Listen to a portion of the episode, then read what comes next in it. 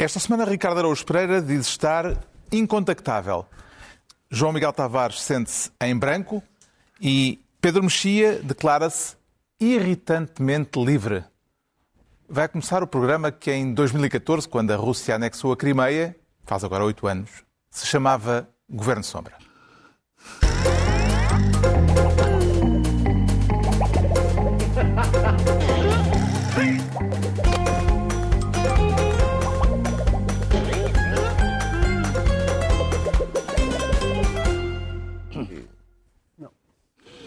Ora viva, sejam bem-vindos no final da terceira semana da invasão russa da Ucrânia, a semana em que o presidente norte-americano declarou Vladimir Putin como criminoso de guerra. A agressão militar russa já pôs em fuga mais de 3 milhões de ucranianos num drama humanitário que também já nos está a bater à porta. Portugal já recebeu mais de 14 mil eh, pedidos de visto de proteção temporária uma terça parte eh, para crianças. Mas para além do desastre humanitário, da tragédia com mortos e de feridos que há nesta guerra, e para além da destruição e da devastação em curso, há ainda uma crise humanitária que já começa a manifestar-se. Vamos falar dela daqui a pouco. Por agora, o Ricardo Araújo Pereira quer ser, propõe-se tomar posse como Ministro da condenação. Parece-lhe que temos sido bons a condenar, Ricardo Araújo Pereira? Acho que temos sido ótimos a condenar, Carlos, e, e acho que é um orgulho para, para o nosso país. Espero que os livros de história registem que fomos os primeiros a condenar. Dos primeiros, vá. Dos, sim, dos primeiros, mas uh, espero que, que haja uma pequena alteração para condenar hoje de novo, no, porque eh, uma vez que é uma atividade. Sim, uma vez que é uma no atividade. esplendor de Portugal. Quer falar, pelo, que percebi, quer uh, falar da mensagem do Presidente da República uh, no final da reunião do Conselho de Estado. Uma reunião em que, no final, o Presidente da República transmitiu uma mensagem à nação salientando a condenação portuguesa daquilo que se está a passar na Ucrânia. Condenamos o que praticamente todos viriam a condenar. E condenamos muito antes da maior parte desses todos. O Presidente da República colocar Portugal na linha da frente da condenação internacional à invasão da Ucrânia, o seu orgulho nacional saiu reforçado sim, sim, sim. depois de ouvir isto, vibrei, Ricardo Araújo Pereira. Eu fui logo correr, eu, colocar o, o, a camisa da seleção. Que uh, isto é, é o Presidente da República a fazer, eu já não via isto não via isto desde a escola. Num Presidente da República nunca tinha visto. Isto é zerinhos. Isto é fazer zerinhos. É dizer zerinhos a condenar. Fomos nós... nós não é me diga que não lhes parece justificado que Marcelo tenha analisado o photo-finish das condenações. não, acho que fez bem. Acho que é apropriado ao momento em que se vive preocupar com essa pequena eh, com essa. ia dizer ninharia, mas claramente não é. Claramente não é e ficaria chocado se os ucranianos não tivessem a, a decência, a educação de, uh, mesmo no meio lá de um daqueles bombardeamentos, dizer: espera aí, agora para tudo, vamos só mandar um telegrama a agradecer o facto de Portugal ter sido dos primeiros a condenar. E o, uh, o presidente português foi um dos primeiros com quem Zelensky falou. Com quem, ao telefone. falou. E até publicou Sim. no Twitter depois ele, uma. Possivelmente uma ele já teria falado com o Parlamento, não é? Se houvesse, não é? Se houvesse, se houvesse, se houvesse, se houvesse ele já teria. Teria falado. Uh, é ótimo. Então, eu acho que estamos na linha da frente. Uh, imagino que a história registará o modo como Portugal liderou todo este processo nesta guerra e contribuiu decisivamente para seja qual for o seu desfecho. O Conselho de Estado condenou a invasão da Ucrânia por unanimidade e é de salientar que foi por unanimidade. Como é que interpreta o facto de Domingos Abrantes, o representante do PCP no órgão de consulta do Presidente da República, não ter estado presente nesta reunião, João Miguel Tavares? É, é, é, aquilo que saiu cá para fora é que ele estaria doente. A minha teoria é que um infiltrado ucraniano furou os pneus antes dele ir para o Conselho de Estado, que era para não termos o desprazer de de repente ter eh, lá um membro do PCP um, ehm, a, a opor-se, não é? A essa condenação unânime. Uh, aí o problema não está no senhor do PCP, está possivelmente em quem o pôs no Conselho de Estado, mas isso são consequências da geringonça. Acho que também não vai acontecer já na próxima legislatura. Provavelmente o PCP vai ficar sem qualquer representação ali e, e nesta altura histórica do país acho que ninguém vai sentir uh, muita falta.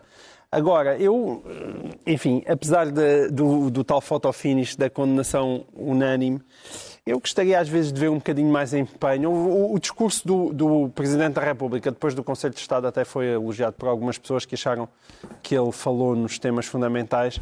Mas, enfim, eu, eu confesso que fiquei uh, um, um bocadinho murcho depois de ouvir aquilo. Não estava à espera que Marcelo Rebelo de Sousa fosse propriamente um Churchill, não é? Também seria uh, tão deslocado quando andar a fazer o fotofinish da, das condenações. Mas, quer dizer... Uh, limitarmos-nos nesta altura do campeonato simplesmente a condenar a invasão pela Federação Russa da Ucrânia parece manifestamente pouco, porque não, não é, é só isso que aqui está em causa. Pois esse é o problema. O problema não, é... o que aqui está em causa é, é algo muito mais profundo, que é por isso que esta guerra nos toca tanto. Um, é por nós acharmos que aquelas pessoas querem ser como nós, querem estar próximas daquilo que é a democracia europeia, querem fazer parte da União Europeia e que, portanto, partilham mais os nossos valores do que propriamente os valores hoje em dia da, da Federação Russa. Mas o que é que poderia eh, ir para além da condenação e de, da recepção aos não, refugiados? Certo, não, não, não, não é, o problema não está na condenação nem na recepção dos, dos refugiados. Eu gostava é que houvesse um, um, um discurso mais articulado hum. realmente a explicar isto que eu acabei de dizer, porque é importante, não é apenas uma condenação de uma invasão. Acho que aquilo que está em jogo é algo muito mais profundo e essa profundidade deve ser verbalizada até para nós não acabarmos numa espécie de queixume em, em Portugal pelo preço do gasóleo e da gasolina. Certamente uh, está alto e certamente uh, as matérias-primas também vão aumentar de preço, mas convém que os portugueses tenham consciência que hoje em dia estarem-se a queixar disso independentemente das dificuldades que tenham, é ligeiramente obsceno em relação àquilo que está a acontecer na Ucrânia. E, portanto, essa consciência acho que também deve ser sublinhada pelo Presidente da República e, falta, e acho que faltou isso no discurso. Deixem-me só dizer duas coisas. A primeira é que, como é óbvio, acho bem que Portugal tenha condenado. E não é isso que está em causa. Eu, o que eu achei graça foi a, ao, aos zerinhos. Uh, uh, estarmos a, sim, nesta fase. Agora, aquilo que o João Miguel diz, eu percebo o que tu estás a dizer sobre uh, bom, o aumento do preço da gasolina ao pé do que se passa na Ucrânia é um problema comezinho. E é. Embora haja pessoas para as quais não é assim tão comozinho. E, é, uma, e é para essas pessoas, exatamente para essas pessoas, é que é importante perceber que apesar de não ser comozinho, uh, temos que aguentar. Pois sim, é certo. Quão embaraçoso teria sido uh, a possibilidade da reunião do Conselho de Estado não ter tido uma posição unânime a respeito desta situação? Não seria embaraçoso, seria vergonhoso Portanto, acho que hum, felizmente que, que isto foi feito neste, neste contexto, com esta composição naquele dia, provavelmente devido a uma chamada enxaqueca providencial, talvez, uh, mas qualquer condenação que, que não fosse unânime seria uma condenação um pouco embaraçosa daquele órgão do Estado.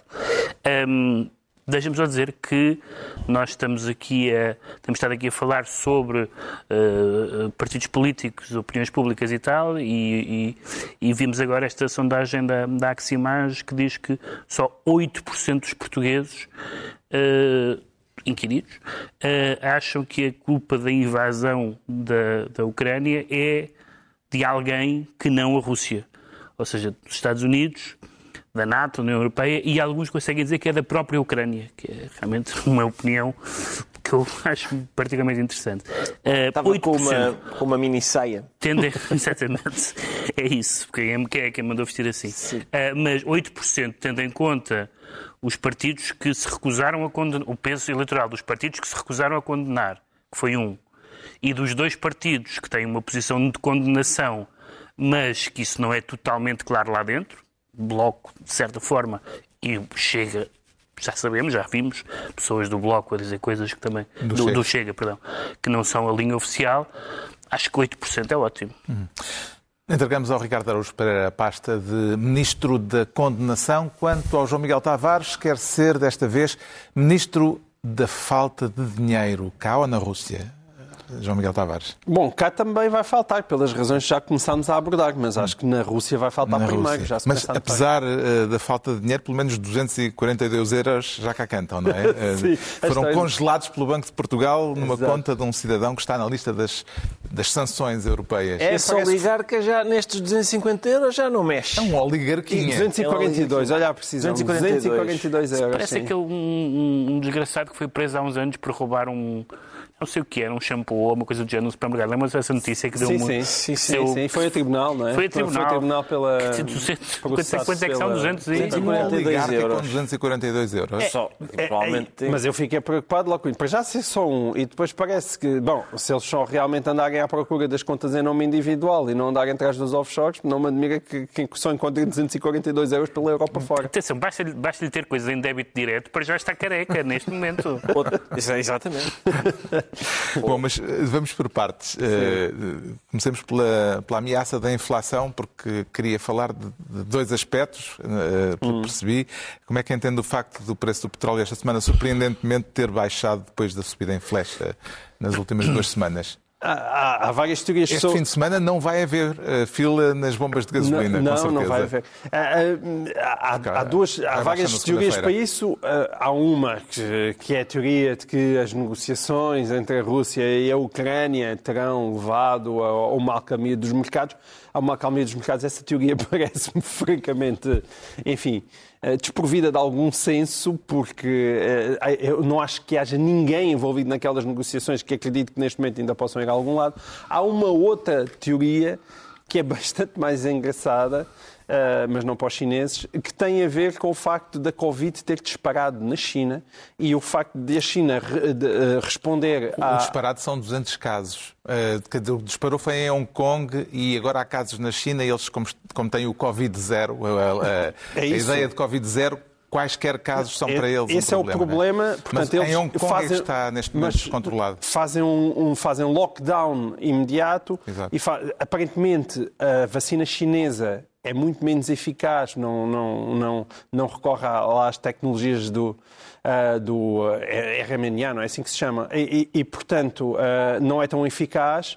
E, e, e a Omicron é muito mais resistente, aparentemente é uma estirpe muito mais resistente a essa vacina. E portanto pode haver de facto um- uma proliferação ah, da, da Covid na China, logo há fechamento, logo a capacidade de produção industrial diminui, logo é preciso menos petróleo na China, logo o preço da- da- do petróleo acaba por. hum, Acaba por baixar. Agora, de qualquer forma, a Rússia tem 6% das, das reservas mundiais de petróleo, portanto não é por aí hum, também que se justificaria propriamente essa, essa subida. Mas percebi que também queria falar dos perigos, inclusive a nível militar, que resultam do facto da Rússia estar à beira do colapso Sim. económico. Não, Daí a falta de dinheiro. Nós estamos a falar disto porque quem fez as contas, com o preço do petróleo a disparar daquela maneira, o simples, o facto do, do- do preço do petróleo disparar e o facto da Europa, e de, nomeadamente a Europa, continuar a comprar petróleo e gás porque não tem outra forma, isso faria com que a Europa estava a pagar o esforço de guerra que ah, a Rússia estava a fazer só com, esses, ah, com, com esse aumento de preço. Agora, o, o que se passa é que, caindo o preço de petróleo, com as sanções todas que já estão em cima da Rússia, a Rússia está cada vez mais depauperada e isso tem uma implicação grande na guerra, que é o facto de os mísseis de precisão, as armas mais sofisticadas, serem muito caras. E, portanto, quando não há dinheiro, faz-se guerras baratas. E as guerras baratas são guerras, como nós estamos a ver, de uma brutalidade absurda, porque já não há mísseis de precisão para ir para aquele quartel ou para aquele aeroporto. Existe é aquela espécie de terraplanagem que nós temos assistido. E isso é, Aumenta é, é- o é perigo dramático. de erros eh, Aumenta o militares perigo dos erros, exatamente. podem Portanto, ter a- a, consequências. poupança no campo de batalha em, em bombas traduz-se num aumento de vítimas, como nós já estamos a ver. Um dos alertas da semana na frente económica foi eh, a ameaça de default da Rússia, eh, ou seja, a possibilidade de Moscou não pagar uma dívida de mais de 100 milhões de euros de juros que teria de pagar até eh, quarta-feira. Afinal, o pagamento foi feito, mas com um esquema relativamente manhoso. Eh, a Rússia não entrou em incumprimento. Eh, entende isto, Pedro Mexia, como um mero episódio ou como um sinal de esperança, no sentido que o Kremlin, pelos vistos, ainda se preocupa alguma coisa com a sua reputação internacional, ao ponto de ter encontrado um, um esquema para pagar os juros de 100 milhões? Eu acho que não se preocupa com a reputação internacional, no sentido da reputação, não se preocupa com editoriais, nem jornais, nem com manifestações, nem com tweets, nem com declarações de celebridades.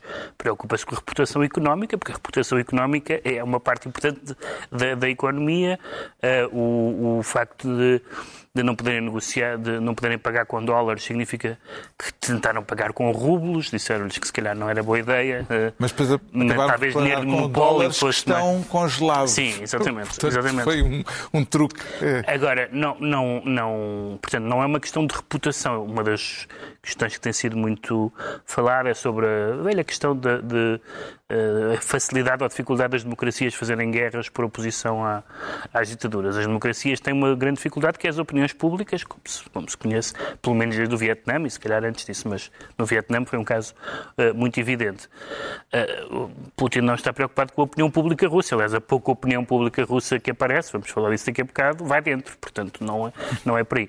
Agora, a reputação económica, a reputação económica é a possibilidade da economia funcionar, não é só reputação, não é uma coisa insubstancial. Ele, esta semana, as intervenções do, do Putin, eu, aliás, tenho lido bastantes coisas, toda a gente tem lido muitas coisas sobre, sobre a Rússia, eu tenho lido muitas coisas sobre os ideólogos eh, do regime atual e, e, e, em quase todos eles é uma constante a ideia de que, da separação do Ocidente. Os valores do Ocidente não são os nossos, nem as liberdades, nem, nem o consumismo, nem a, o Putin dizia esta semana sobre os oligarcas, que era as ostras, o, o caviar o e as liberdades de género. E as liberdades, que não sabem o que é. Sei, será a identidade de género ou é simplesmente é, é, as mulheres que devem sair de casa? É possível que seja uma mistura das é, duas. É capaz sim, de ser uma mistura A pessoa poder ser o que lhe apetece. Exato. Ser isso. Ele o Ricardo, dessas três, qual é que elege como prioritária? Entre o, o caviar, ca... as ostras e a identidade. Quer dizer, eu... aprecio as três, eh, dependendo da são ocasião. Te... Os é? dois primeiros são temas clássicos da política internacional. São temas clássicos, sim, sim. Ostras mas, e caviar. Ostras e mas caviar. atenção, por exemplo, as liberdades de género nunca me deram uh, desinteria e as ostras já, já uma ou duas vezes. É porque tiveste sorte. Preciso ter cuidado. É porque tiveste sorte. O João Miguel Tavares fica então ministro da falta de dinheiro. É a vez do Pedro Mexia se tornar ministro da minha e da tua. Mas, ó Carlos, eu não falei sobre esta questão, não ah, falei. Não falei não. sobre isto. Eu, sim, ah, eu então as prioridades, é porque... não era? Não, eu vi, havia já. Eu, eu próprio dizer, já estava aqui. O a... público lá em casa estava a dizer, mas espera, ficamos sem as perspectiva. Como eu pensei que não, não, tinha mais a acrescentar. Não, pois não, era. Ficaste, ficaste pagado nas ostras. Mas agora é ouviremos com renovado interesse. Não, isto é com renovado interesse, olha, e vai valer a pena, porque não é só porque eu estava, eu estava a ouvir-vos a falar sobre isto, da, sobre esta, esta. A questão das prioridades não, da reputação económica. a reputação económica e a reputação. E, e andar a chacinar pessoas, sim, andar a reputação militar. Estar a... Bem, a reputação mas... militar também não está propriamente no, não no está, seu auge. Não está no seu auge. Não, não está, exatamente, não está. Mas a, a questão é, nós, esta ideia de, de, dele dizer assim, é pá, realmente eu ando a chacinar pessoas, invadi um país, mas agora espero é que nos continuem a considerar do ponto de vista económico. Eu adorava rir desta de, disto que ele está a fazer, mas, mas não, posso, mas não. porque foi o que nós andámos a fazer este Exatamente. tempo todo, não é? Foi, ah, a nós sempre, nós também estivemos sempre mais interessado na, interessados na, na reputação económica dos bandidos. É sempre, este, este bandido quer quer, quer um visto gold, com certeza. Este bandido quer, quer, um, quer um apartamento no Estoril Sol Residence, claro. Este bandido sempre foi isso. A gente não... Aliás, algumas, como soubemos esta semana, alguns dos países que não deixaram de vender armas à Rússia nos últimos anos, já depois de Crimeias e de tudo isso, são inclusivamente alguns dos países que estão ameaçados pela Rússia, que estão ameaçados por a Rússia por estarem ali ao lado. Por isso... no, no, outro dia li com, li com grande gosto num jornal inglês, hum. um jornal inglês que estava agora a dizer o seguinte: então não é que este Abramovich, a maneira como ele consegue a sua fortuna é ele comprou ao Estado uma empresa por meia dúzia de tostões e depois voltou a vendê-la ao Estado por milhares de milhões de, de, de dólares. Ah, bandido! Eles descobriram agora que o senhor que comprou o Chelsea uh, tinha, tinha feito a sua fortuna à custa desse expediente criminoso. Está a falar do português que comprou o Chelsea. O, sim, o nosso compatriota. Ah, compatriota. Continua a ser compatriota, não lhe foi retirada ainda a nacionalidade. Ainda não. Ainda bem. Graças às suas origens sefarditas. Lá, exatamente. E é, atenção, um mais tetra, uma tetra, razão... Tetra, tetra, tetra, avô parece que frequentava... Mais uma razão para, para nos orgulharmos de termos sido dos primeiros a condenar. A pátria de Abramovich é? uh, foi das primeiras a condenar... Espero que isso não lhe cause problemas lá no país dele, coitado. Então, no outro país dele. Não... O Pedro Mexia uh, quer ser ministro da minha e da tua. Uh, são ambas a mesma? Não sei, quer dizer, isso entendam-se, mas... Ou, ou, serão afinal muito diferentes? Não, vi, temos estado a, a, a Vemos, ouvimos e lemos, para uhum. citar a famosa. Padre Fanhais. Exato. A minha e, a tua é... e a Sofia de Malbrana. São a esquerda. As esquerdas, as esquerdas. Quer falar de como à esquerda tem havido desentendimentos. Sim, e a esquerda. Por causa agora, da invasão na Ucrânia. A esquerda agora, várias pessoas de esquerda, nenhuma das pessoas de esquerda é a esquerda, há várias esquerdas, uh, mas várias pessoas de esquerda se têm manifestado nos jornais. Estou a pensar uh, dois artigos que saíram na última semana, um da Irene Pimentel e outro do Elísio Stank. Um, uh, criticando a posição de outras pessoas de esquerda sobre a guerra uh, e sobre a invasão da Rússia, da Ucrânia pela Rússia, e criticando, criticando por exemplo, certas, certo anti-americanismo primário, certo, certos eufemismos, certa incapacidade de ser claro numa infração tão evidente como é, como é esta. Uh, e eu quero aqui salientar duas coisas. Em resposta a posições, nomeadamente, de, de Boaventura Santos. Santos. nomeadamente. Um, o texto do Elísio Stank, nesse contexto, é, é particularmente... Uh, vou dizer ousado, porque enfim, espero que não, não lhe aconteça nada nas ruas de Coimbra. mas um, uh, mas por, por duas razões. Por, por um lado, porque nós, evidentemente, fomos docemente embalados nos últimos anos a dizer que não há nenhuma discrepância fundamental na esquerda. A esquerda, no fundo, está de acordo nas coisas que importam. E não há muro, o muro foi abaixo. sempre pessoas, umas pessoas desagradáveis. Não, há umas coisas que importam que a esquerda não está de acordo. Uh, ponto, ponto número um. Ponto número dois, acho que há... Acho que as pessoas têm todo o direito de discordar, têm todo o direito de, de, de ter opiniões diferentes, têm todo o direito de contextualizar, têm todo o direito de, de, de mostrar o outro lado, mas há, um, há, há uns limites há uns limites que são quase são muito reveladores. Ou seja, eu sou capaz de discutir com uma pessoa que diga qualquer coisa sobre a, sobre a invasão. Mas se a pessoa se recusar a dizer invasão, é difícil discutir com ela, porque, porque é, uma, é uma coisa tão básica. Não, pode dizer, a invasão, se me disser a invasão foi culpa do, do Ocidente, eu ainda discuto, mas dizer qual invasão? Então não é, não é possível discutir. Quando, quando se diz alegada invasão e coisas desse género, não é possível discutir. Ou então quando se papagueia o. Para a desnazificação e a desnazificação, quando se papagueia o argumentário russo. E portanto tem sido interessante essa, essa discussão na esquerda, porque de repente aparece uma coisa realmente importante, não é que o resto não seja importante, a economia e as questões sociais, onde de facto há convergências mais fáceis, mas nestas questões o que nós achamos é que a história tinha acabado.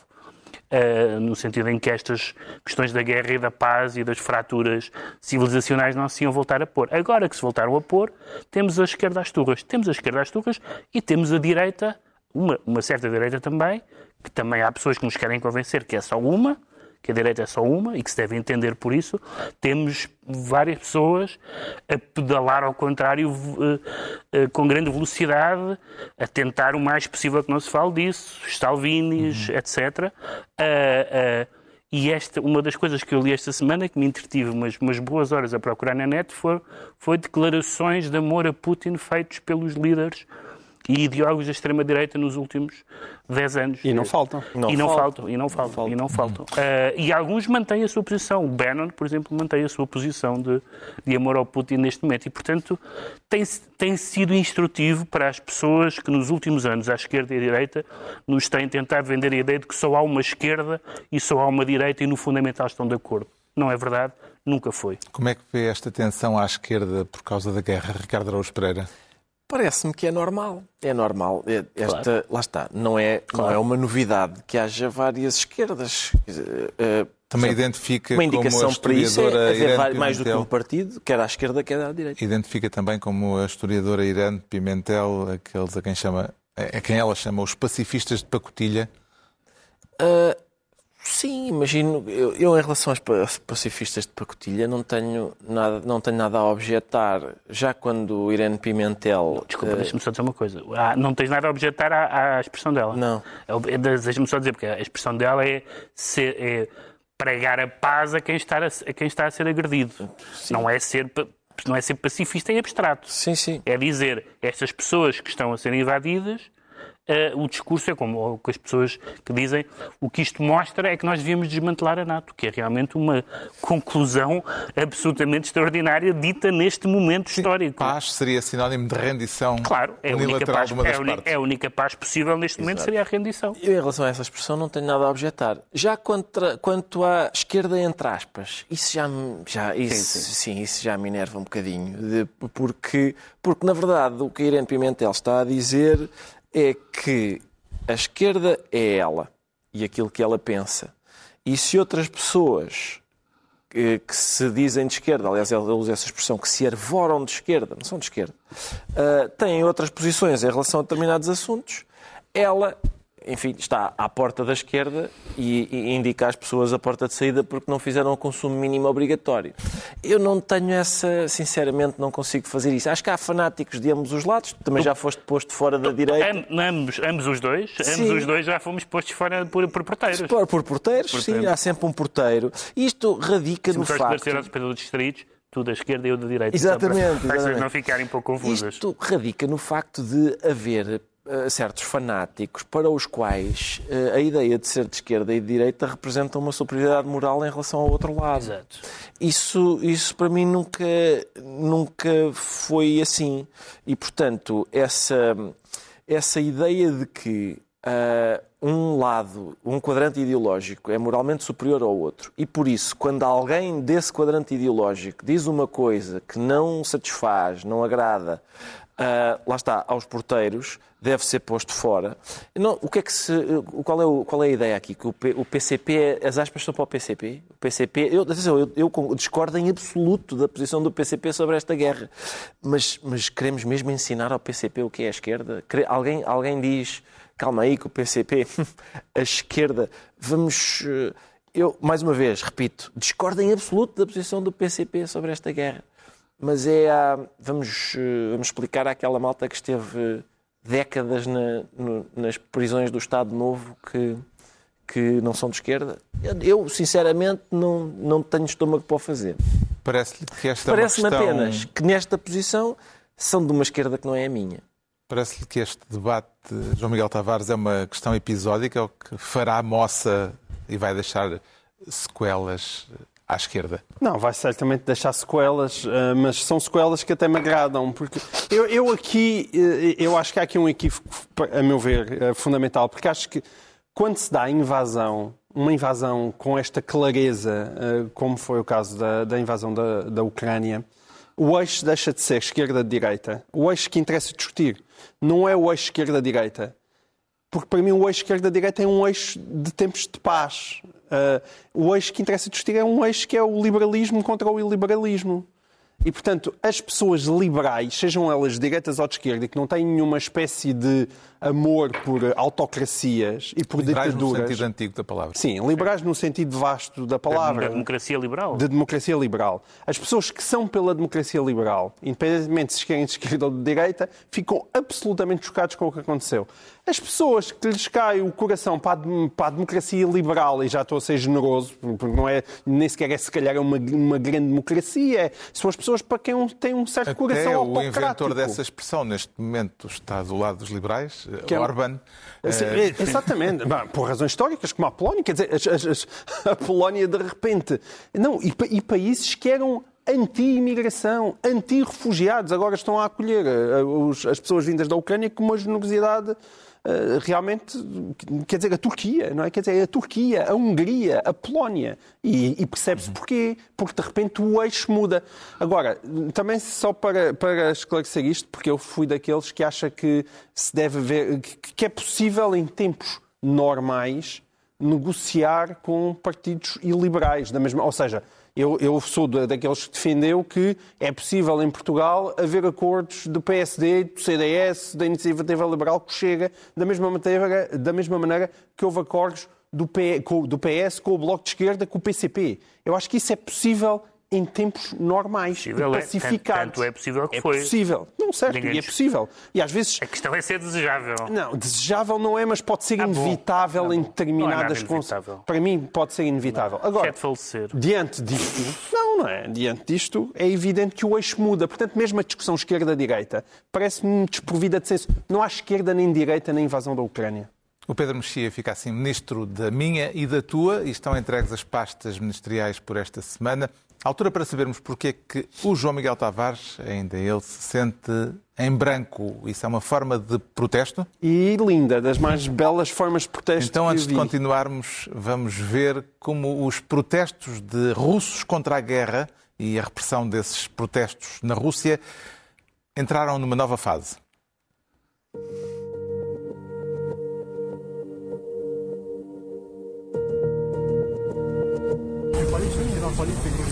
документы быстрее можно? Я же вам только что показывал. Где вы не показывали? Ну еще раз подайте, пожалуйста. Молодец! У молодого человека чисто лист бумаги в руках. Вот один, вот один, алмазу 33.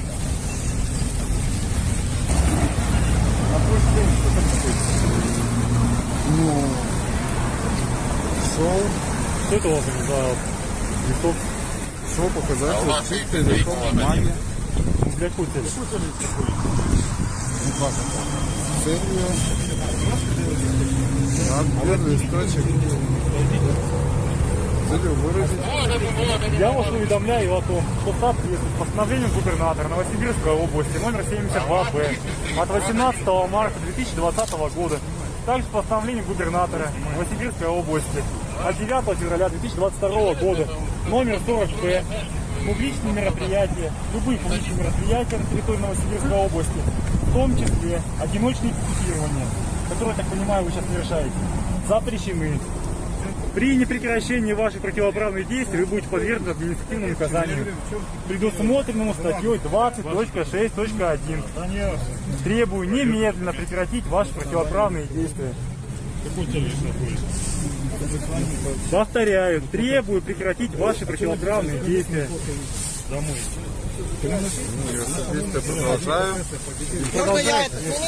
Куда вы его толкаете? Все, забрали.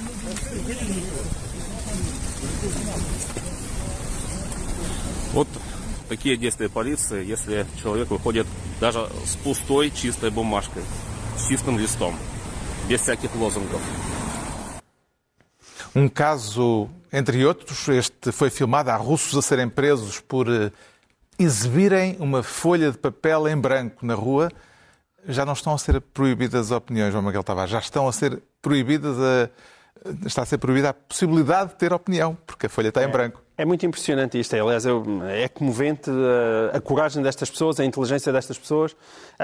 Nós vimos aqui há dias a, produtora de televisão de um dos canais russos que mostrou mesmo um, cartaz. Isto, já não sequer é um cartaz a dizer não há guerra, é simplesmente uma folha de papel em branco e a serem essas pessoas presas porque é ilegal mostrar na rua uma folha de papel em branco. E, portanto, isto é o caminho óbvio de algo que nós sabíamos que, a que chamávamos autocracia, mas isto já é uma ditadura. Isto já é uma ditadura. E é essa a consequência, uma outra consequência absolutamente terrível da guerra. Não é só para a Ucrânia, é mesmo dentro da própria Rússia o facto de estar a encaminhar para um regime ditatorial em que já Neste não se contexto- pode levantar uma folha de papel branco no meio. No- neste contexto, como é que viu o comício eh, de Putin nesta sexta-feira com um estádio cheio com 80 mil pessoas? Quer dizer, para quem, como eu, é um apreciador dos filmes da Leni Riefenstahl, eh, tem ali, de repente, um- umas ressonâncias bastante assustadoras, mas eh, encaixa na perfeição, encaixa na perfeição este senhor a ser preso por mostrar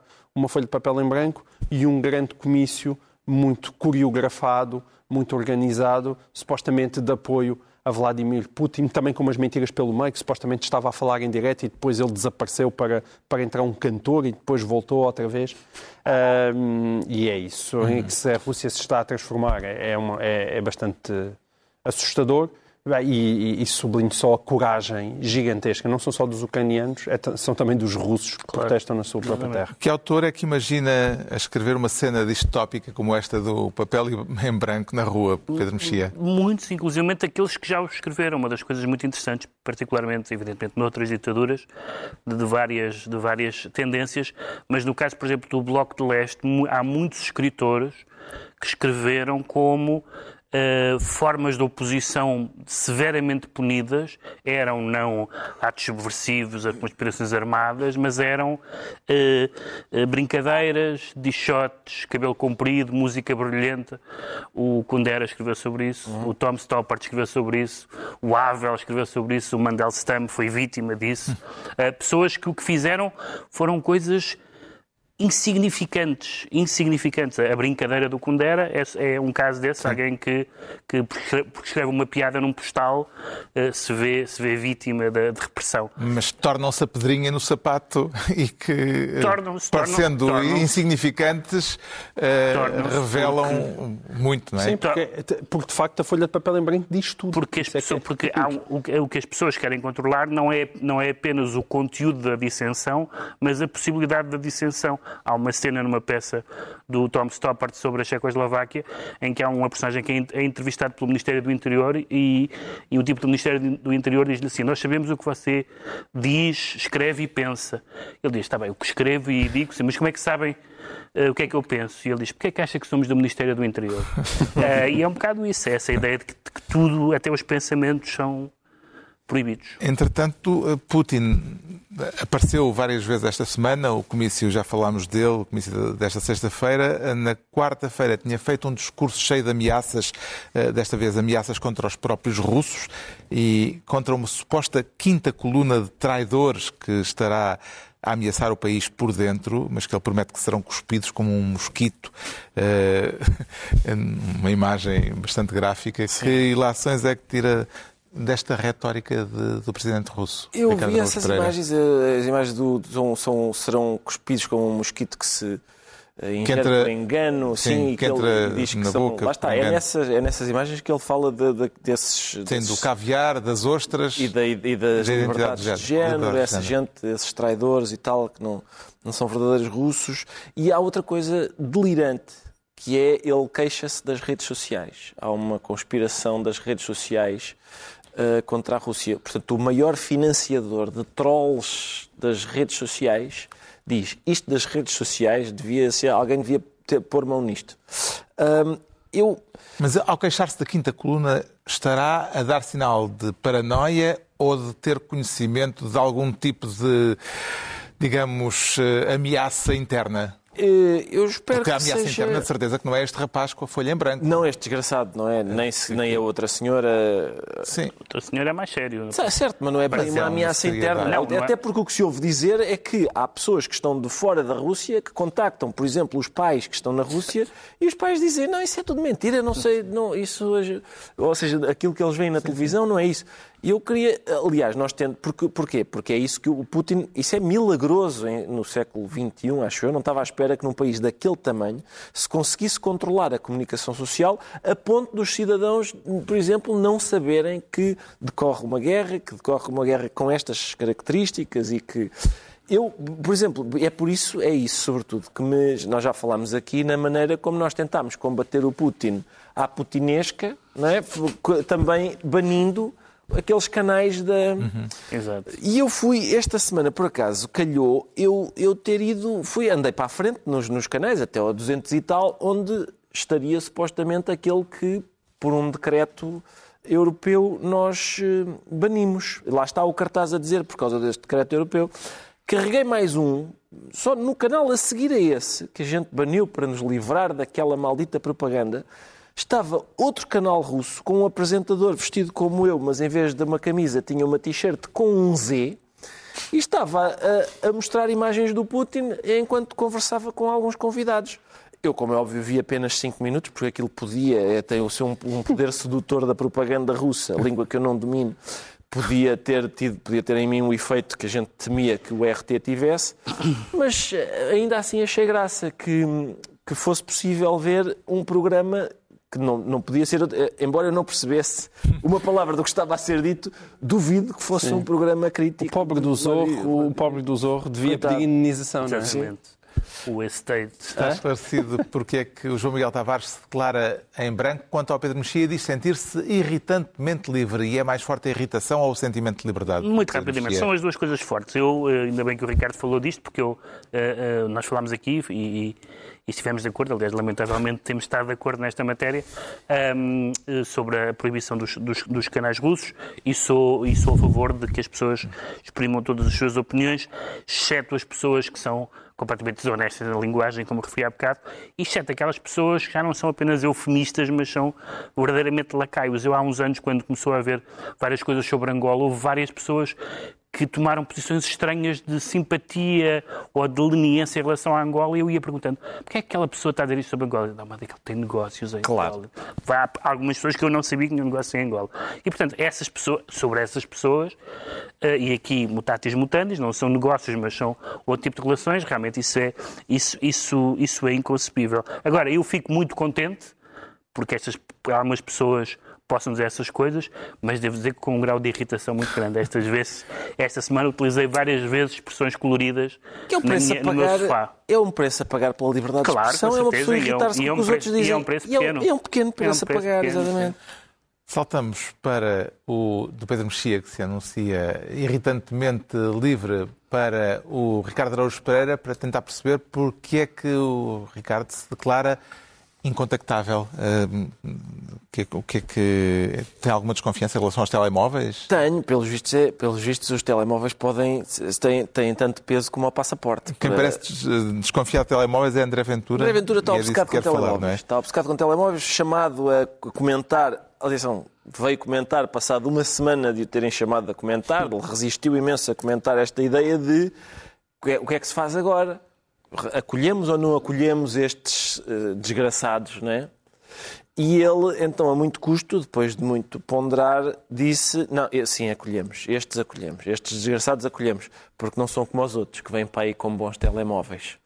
Portanto, este, este fiscal de, de, eh, telemóveis eh, distingue, eh, é uma espécie de sommelier de refugiados, não é? de desgraçados. Eu ponho-me a pensar, porque é que eu tenho receio? Porque imaginem que agora acontecia aqui uma catástrofe qualquer e nós tínhamos que pegar numa trouxa e ir, sei lá, para a Espanha, ou seja, para onde for. O meu telemóvel não é mau. Eu não sei, não sei se estaria em condições de ser admitido na... Tens que ir buscar o teu Nokia de 2005. Provavelmente teria Por outro lado, de... tens um aspecto norte-africano e talvez não te Tenho um aspecto norte-africano, é pior ainda. Pior ainda, Sim, não é sei só, se... só a piorar. Sim, eu creio que o, o meio de o meio de comunicação mais adequado para quem é um refugiado, um desgraçado que está a fugir da guerra do seu país e que e quer que o Ventura o deixe entrar, talvez seja aquelas duas latas atadas por um fio.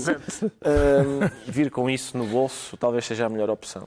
Com isto chegamos à altura dos livros e esta semana eu trago um livro eh, com cinco ensaios eh, de especialistas de relações internacionais, assuntos internacionais sobre a guerra na Ucrânia. É esse justamente o título deste livrinho, eh, A Guerra na Ucrânia. Mas atenção, a guerra na Ucrânia de que se fala aqui não é a guerra que está agora a acontecer, é aquela que teve início em 2014. Faz hoje oi- oito anos eh, com a invasão eh, russa da Crimeia, a anexação da Crimeia. Este pequeno livro, agora recuperado, foi publicado justamente em 2015, um ano depois, na coleção Cadernos Dom Quixote, e além de fornecer informações e análise sobre o contexto daquilo que está a acontecer eh, agora, eh, aparece em algumas passagens quase como uma premonição da crise a que estamos a assistir. Eh, eh, Por exemplo, eh, num destes textos de 2015 já está o alerta para aquilo que estamos a viver. Muito rapidamente, o ataque de Putin à Ucrânia e o autoproclamado direito de proteger a etnia russa e aqueles que falam a língua russa, estejam onde estiverem, representam a maior ameaça à segurança da comunidade transatlântica e à Eurásia desde o final da Guerra Fria. Ora, parece que é isso que estamos justamente agora a ver eh, acontecer. O livro chama-se, o caderno, chama-se A Guerra na Ucrânia, edição Dom Quixote. O João Miguel Tavares sugere que se conheça melhor o inimigo.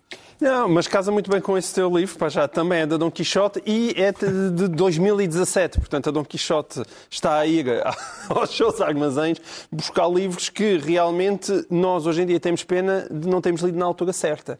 Ah, e esse também é este caso, esta antologia do pensamento geopolítico e filosófico russo. É uma obra organizada, entre outros, também por José Milhazes.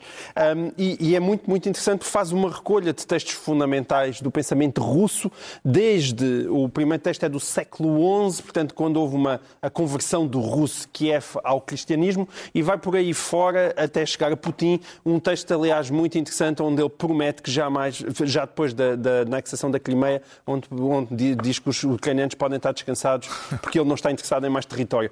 Vale imensa pena ver este livro, até porque ele mostra aquilo que é o confronto fundamental na Rússia, que é entre os ocidentalistas e os eslavófilos, as pessoas que acham que se devem virar uns para, para, para o Ocidente e outros para o Oriente. O Pedro Mexia traz textos de um diplomata. Sim, nós não combinámos, mas este também é um livro de Don Quixote. São os escritos, Pois, de, de facto. da- são os escritos de- do José Cotileiro eh, entre 1953 e 2020. Era um livro que estava para ser publicado em vida e que já saiu agora postumamente e que é um livro que tem muitos, tem as várias vertentes da escrita dele, nomeadamente a política internacional, há textos sobre a Bósnia, nomeadamente sobre a Rússia, os obituários, que são obituários barra memorialismo eh, e os textos de antropologia e é, um, e, é um, e é fantástico poder ler um livro desta dimensão com esta cultura, esta graça e este ceticismo do José Cotileiro. O Ricardo Araújo Pereira traz uma evocação. Pois, e, e não é da Dom Quixote, peço desculpa a todos, mas também não beneficio de editora nenhuma porque esta já não existe. É, é da Cotovia, é a propósito da, da morte do Jorge Silva Melo. E este livro que se chama A Mesa Está Posta, porque este e não outro? Porque este é uma, é uma compilação de vários textos dispersos e tem ainda, além de, eh, além de crónicas e de. Tem, tem memórias, tem fragmentos de diário, tem entrevistas também, e por isso é uma ótima maneira de eh, continuarmos a conversa com o Jorge Silva Melo. E ele escrevia muito bem. Está concluída mais uma reunião semanal, hoje a oito dias, à mesma hora. Voltamos com o elenco de sempre, Pedro Mexia, João Miguel Tavares e Ricardo Araújo Pereira.